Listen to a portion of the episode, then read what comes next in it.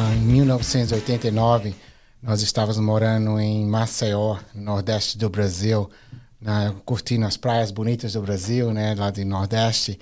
Quando, depois de uma aula de dança, minha irmã começou a sentir dores nas pernas e nos braços. Uhum. Ela tinha apenas 11 anos de idade. Isso foi no meio da noite, quando ela acordou gritando. Hum. Os pais não sabiam o que estava acontecendo. E claro que a primeira coisa que nós pensamos foi que ela fez muitos exercícios naquele dia. Uhum. Mas a dor era tão grande que ela não parava de chorar. E meus pais correram para a emergência no Brasil, em Maceió. Uhum. E depois de vários exames de sangue, alguns dias depois, foi diagnosticado que ela estava com leucemia. Entendi e que apenas um transplante de medula óssea que viria salvar a vida dela. E claro, isso foi em 1989 no Nordeste do Brasil, em Maceió, e foi quando nós soubemos que ah, ela precisava de um doador.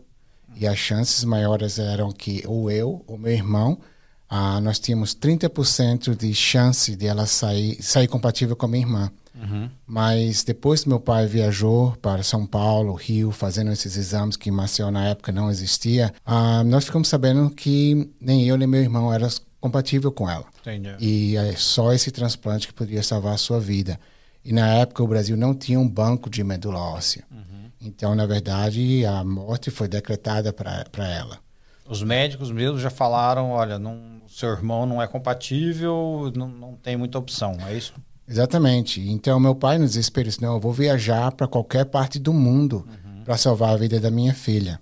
E, claro, os médicos naquela época, um deles falaram que era melhor levar ela para Disney para passar os dois últimos meses da vida dela, que era uma doença fatal. Uhum. E que, como não existia um banco de medula óssea, não existia um doador, a esse tipo de leucemia, a chance era muito pequena. Mas meu pai continuou viajando para o Brasil e quando chegou no Hospital das Clínicas, das Clínicas de Curitiba, que eram os mais avançados na área, na área de transplante, uhum.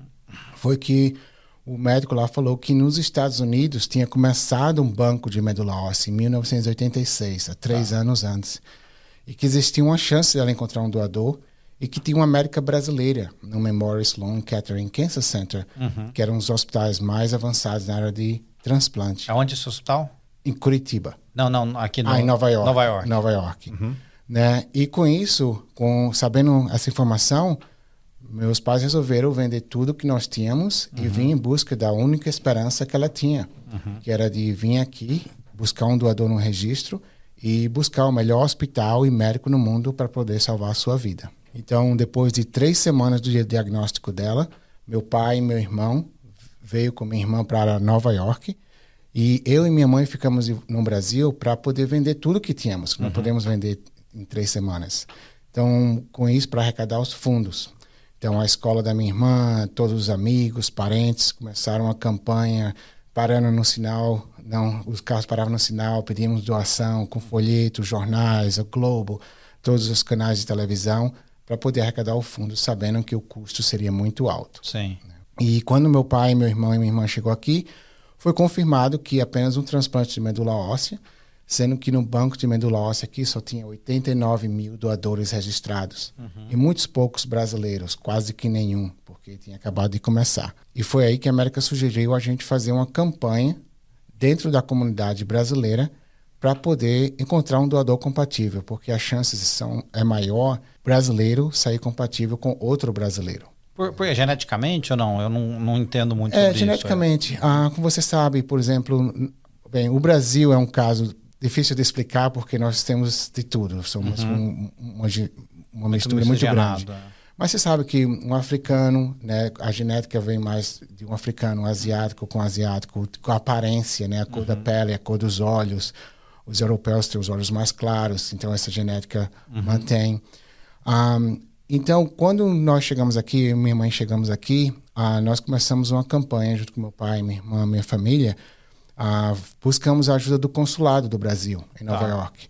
E um dos funcionários falaram, falou para gente que ele vivia em Newark, New Jersey, e que tinha uma comunidade muito grande lá. E ele fazia parte de uma igreja. Uhum. E a gente podia fazer uma campanha de sangue e pedir pessoas para serem também doadores de medula óssea para poder encontrar um, um, doador compatível para minha irmã.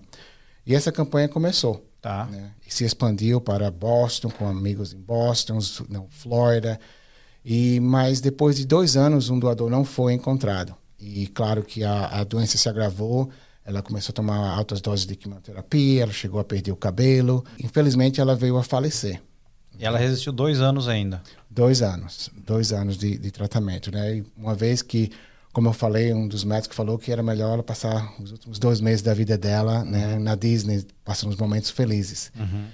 Então, com isso, e mesmo ela tendo 12 anos de idade, ela sempre falava que depois que ela fosse curada, ela queria começar uma fundação para ajudar as outras crianças que ela conheceu no hospital, que uhum. também estavam procurando um doador. Sim. Porque mesmo ela com a doença, ela ia para as campanhas em New York, ajudava com os folhetos, distribuindo os folhetos na comunidade, nas portas das casas, uhum. né? Então ela viu essa ideia que ela podia ajudar os outros. Sim. Né? E também depois que ela faleceu, nós voltamos para o Brasil para sepultar ela lá em Maceió. E meu pai teve que retornar para fechar o apartamento. E nós deixamos uma dívida de quase 500 mil dólares no hospital. E durante esse processo, uhum. mesmo arrecadando os fundos no Brasil, claro que o custo era muito alto e o dinheiro acabou. Claro.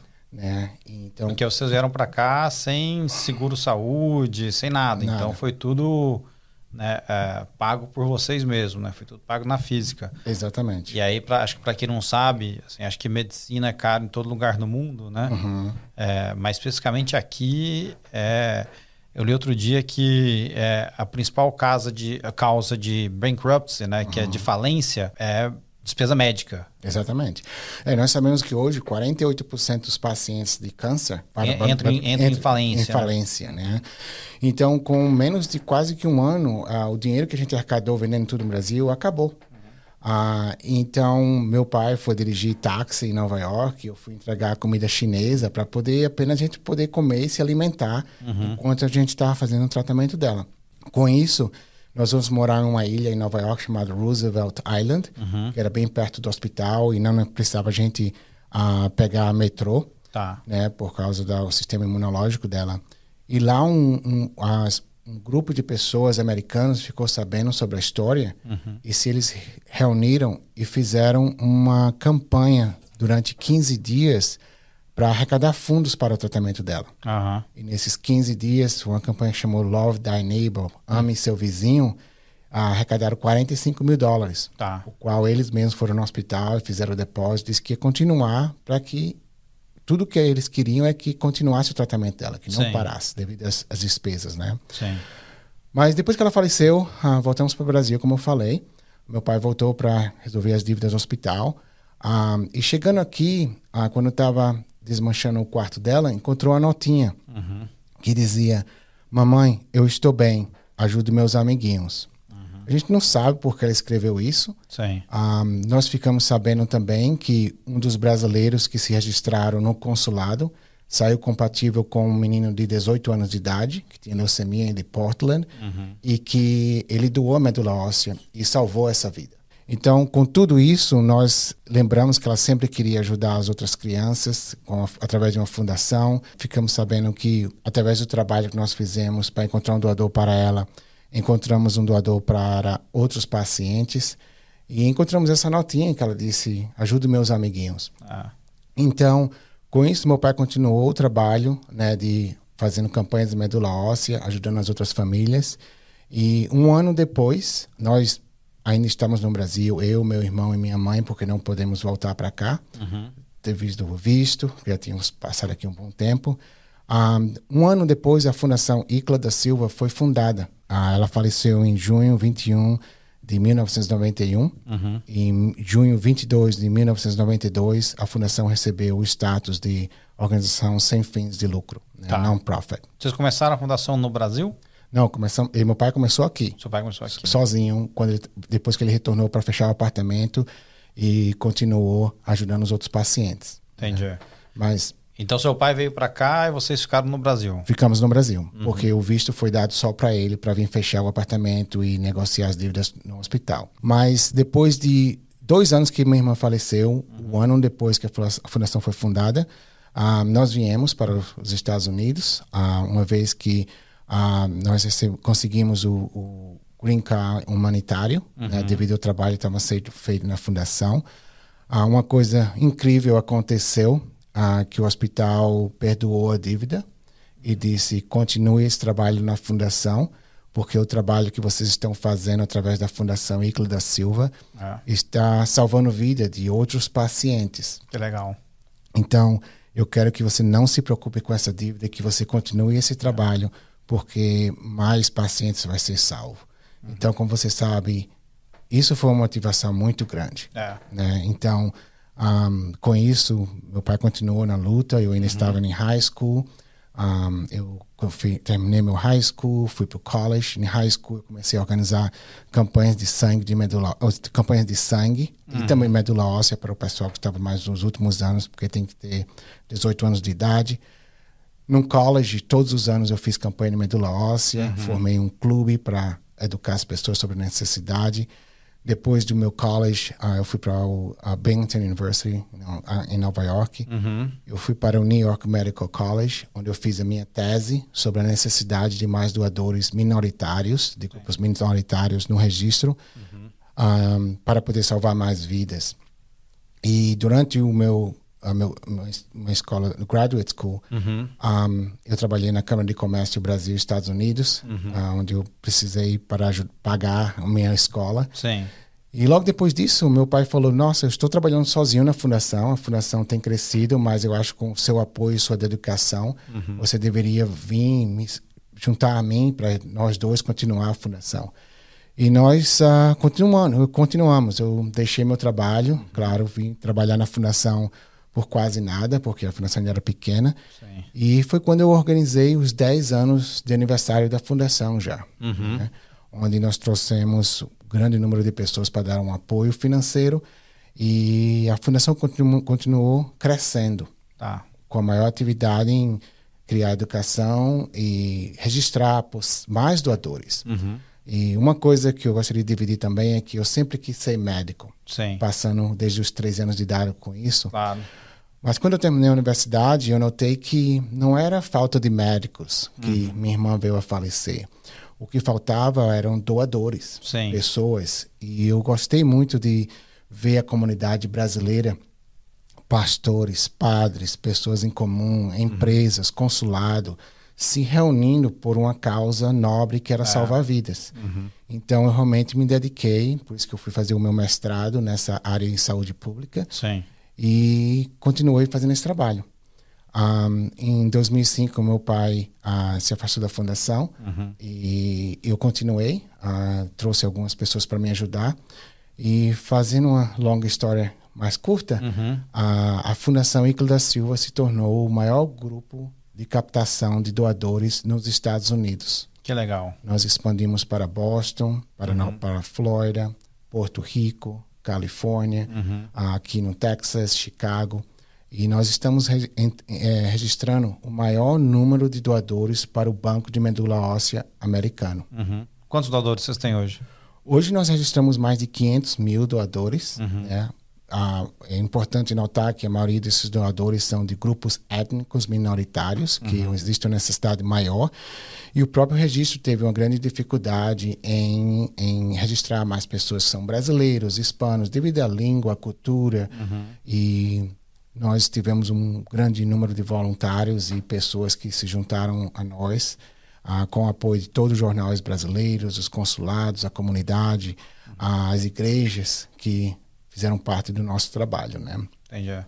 Então, com isso, uh, este ano estamos celebrando 30 anos da fundação e mais de mil pacientes já receberam o transplante de medula óssea. Uhum. E nós também damos o apoio logístico, emocional uhum. e financeiro a esses pacientes que estão passando por um transplante de medula óssea. Parabéns pelos 30 anos. Não, obrigado. Realmente uma história de arrepiar, assim. Acho que quem não pôde ver que eu tava segurando aqui, te ouvindo aqui segurando. É, acho que é um, é um exemplo que assim, faço bem e não importa quem, né? E aí vocês começaram a, na, na busca aqui para achar uma cura para sua irmã, uhum.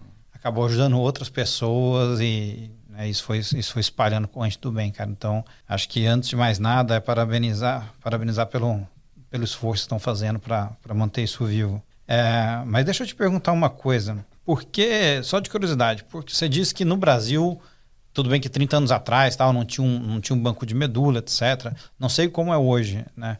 É, mas por que então vocês voltaram, resolveram começar a fundação aqui nos Estados Unidos e não começaram a fundação no Brasil? Não, ótimo, obrigado pela pergunta.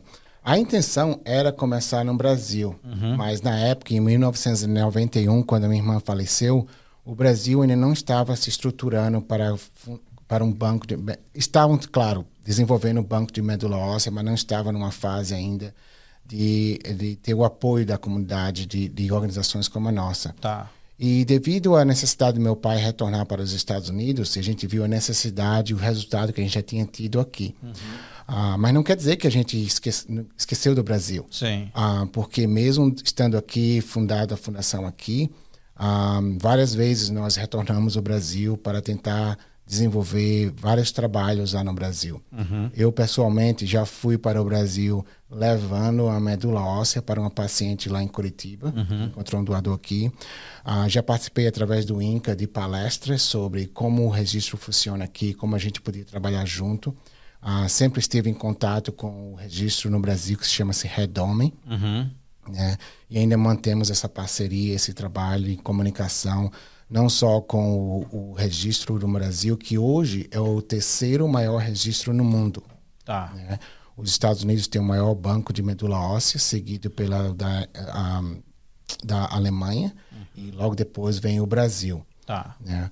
Mas claro que a gente entende das dificuldades que nosso Brasil tem, uhum. claro da estrutura que nós temos aqui, o apoio que nós recebemos aqui nos Estados Unidos, uh, começando com o hospital e seguido pelo Banco de Medula Óssea aqui, que de imediato uh, ofereceu a gente de ser um grupo oficial de captação de doadores, uhum. muitas dúvidas ou perguntas. Sim. Ele viu também, ele reconheceu o trabalho que nós estávamos fazendo e ofereceu todo o apoio e suporte para que a gente continuasse esse trabalho.